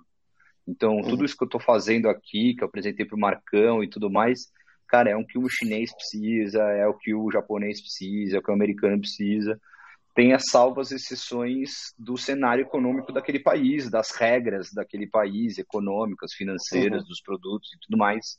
Mas é um conceito de você guardar para uma emergência é, né, imediata, você poupar visando projetos de curto, médio prazo e com o objetivo maior de você atingir ali um momento da sua vida que você sabe que talvez você não vai conseguir mais trabalhar e você ter já um patrimônio acumulado que seja suficiente para te sustentar aquela terceira idade por completo. Então, hoje a gente identifica que qualquer um brasileiro tem a necessidade de ter o nosso serviço. Uhum. Tá? É, mesmo aquela pessoa com total, todo o patrimônio já formado, mas ela precisa de ajuda muitas vezes para manutenção daquele patrimônio, para fazer a sucessão do patrimônio, enfim e principalmente que é a grande maioria dos brasileiros que está na fase de é, construção desse patrimônio. Então, eu vejo ah, com muitos bons olhos e a gente uhum. vai ter aí, acho que, muita, muito chão para andar, para crescer ainda. Cara, e, e, a moto, ela está relacionada a alguma coisa, o seu, não de você, claro que não é de trabalhar, trabalhar diretamente com moto, mas tem alguma influência no seu trabalho, seja em conexões ou alguma coisa assim? Cara, passou a ter, né, recentemente. Uhum. Então, assim, é, felizmente no mundo da moto a gente conhece muitas pessoas. Talvez que no meu círculo de amigos próximos, que não, se eu não fosse a moto, eu não conheceria. E, e, é um público muito interessante, porque você encontra pessoas de diversas profissões distintas, é, uhum. ramos de atuação, e com certeza é um ponto de conexão é, muito importante hoje no meu trabalho. A gente fala que a nossa principal atividade é relacionamento. Essa é a minha principal atividade, é relacionamento. É, é, é, é, é chumbo pesado trocado, né? Tipo, todo mundo tem que se relacionar e tentar sempre vender uma coisa para o outro, não tem jeito. Faz Exato, parte do nosso meio, né? Exatamente. Então, a moto com certeza me proporciona muito relacionamento.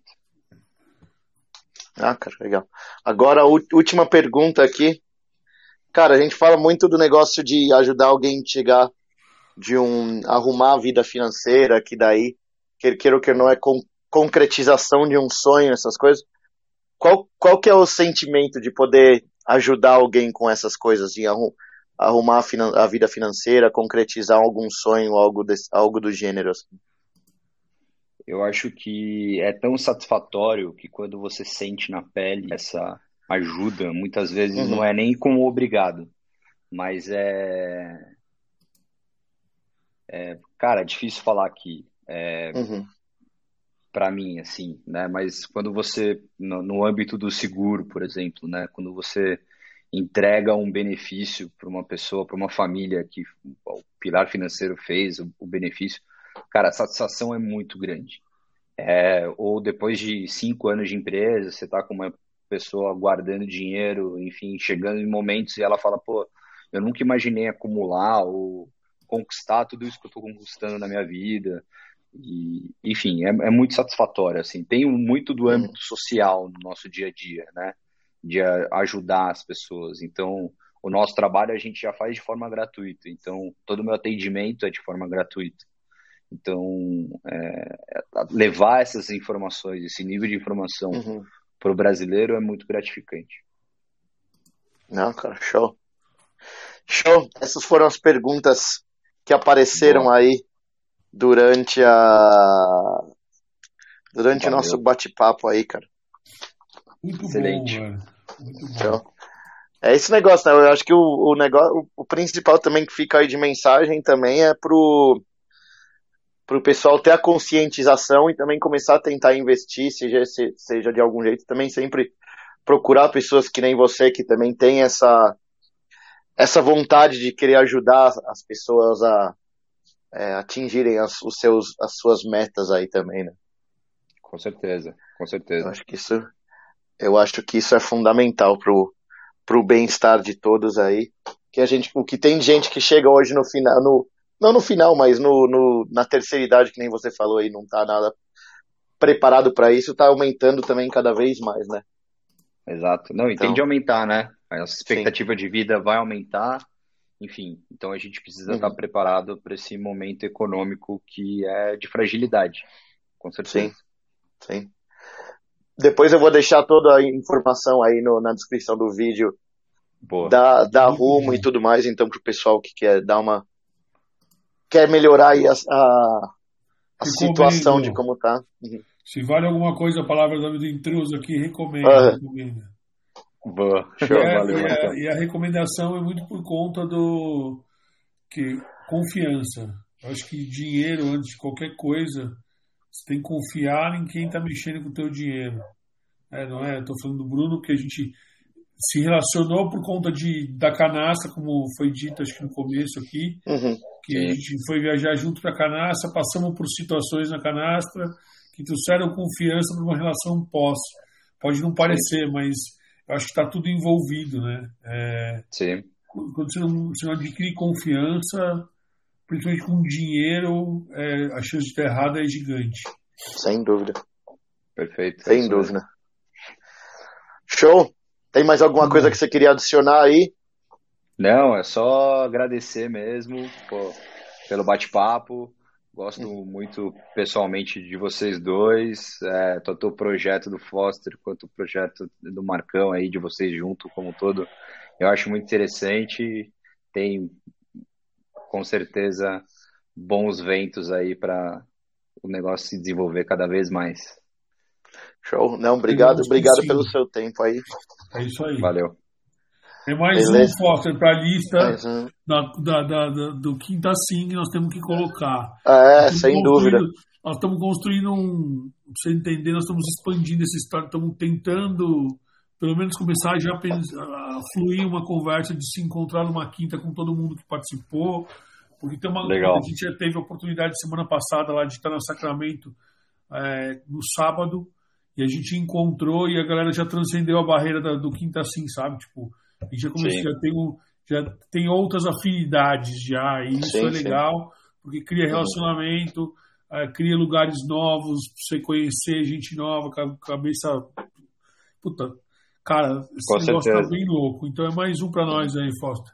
Sem dúvida. Boa. Obrigado Valeu, mesmo aí por compartilhar Valeu, suas histórias aí.